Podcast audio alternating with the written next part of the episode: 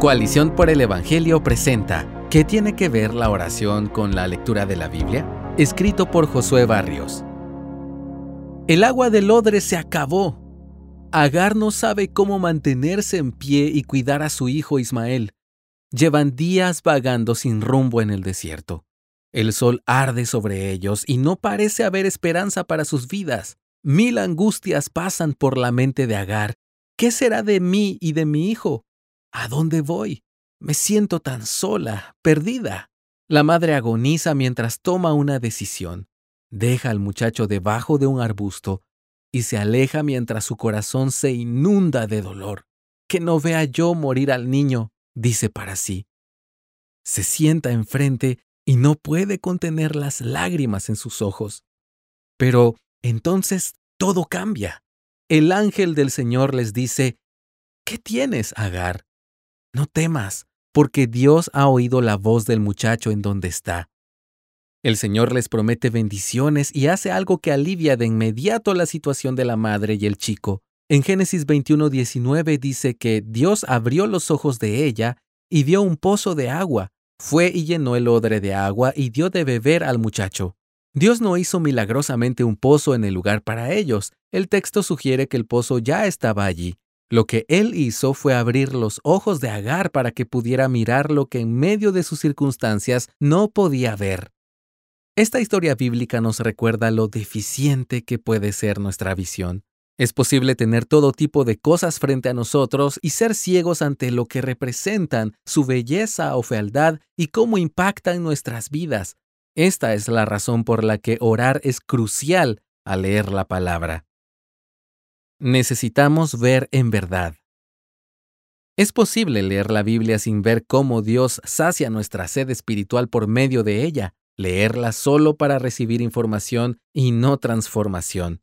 Leerla para conocer solo detalles históricos y reglas de vida y perder de vista el Evangelio de la gloria de Dios en Cristo.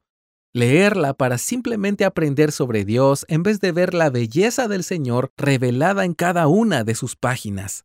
Esta es una de las tragedias más grandes que ocurren a diario en incontables iglesias y tiempos de lectura personal. Terminamos llenando nuestras cabezas de mero conocimiento sobre Dios en vez de conocer a Dios.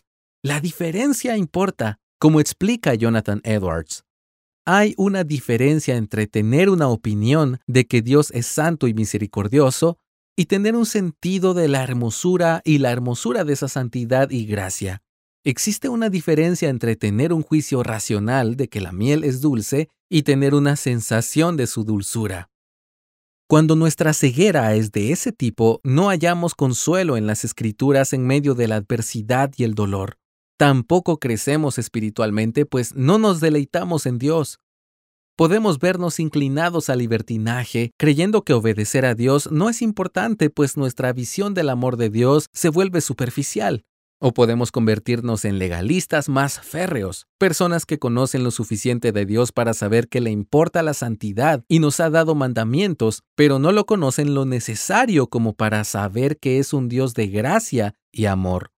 Los fariseos son un ejemplo de esto último. Ellos tenían lo que hoy podrían ser doctorados en teología. Podían recitar libros enteros de la escritura de memoria. Sin embargo, ignoraban la esencia de su mensaje eran insensibles ante la gloria revelada en las páginas y por eso no podían responder a ella amando a Dios con sinceridad. Sus corazones eran hipócritas ante el Señor, pues la religión de ellos era una simple fachada externa para guardar las apariencias y creerse superiores a los demás. No conocían lo más importante en la Biblia, ignoraban cómo todo es por Jesús y para Jesús. Por eso Él les dijo en Juan 5:39, Ustedes examinan las escrituras porque piensan tener en ellas la vida eterna, y son ellas las que dan testimonio de mí.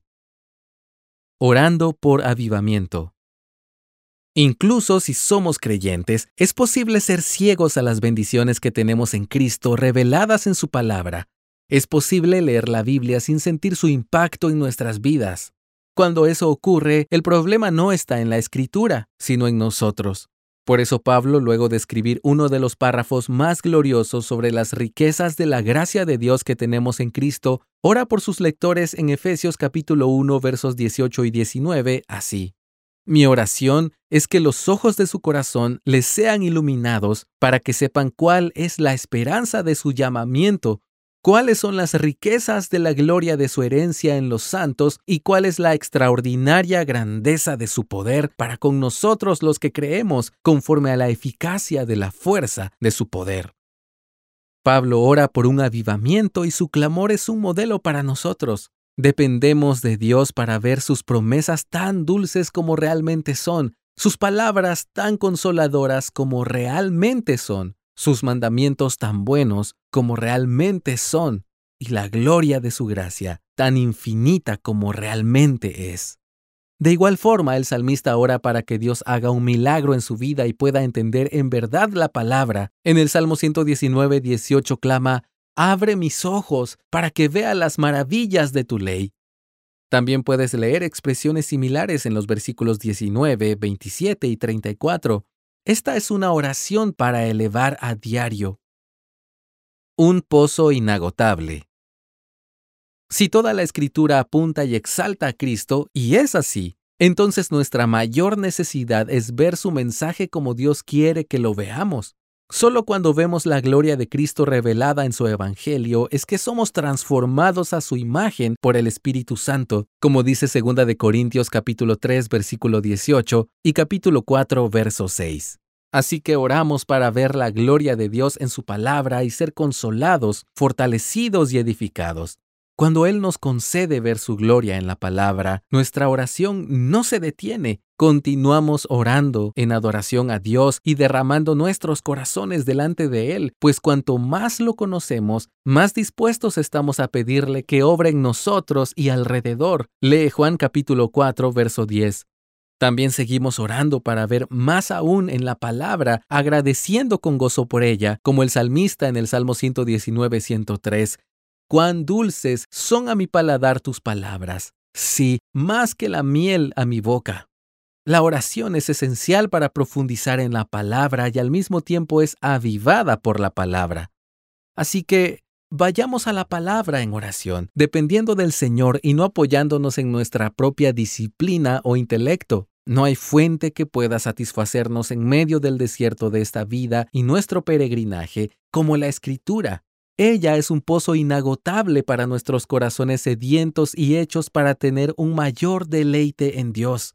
Que el Señor abra nuestros ojos para que veamos este pozo, tomemos en abundancia y demos de beber a otros también mientras vivimos en adoración a Él.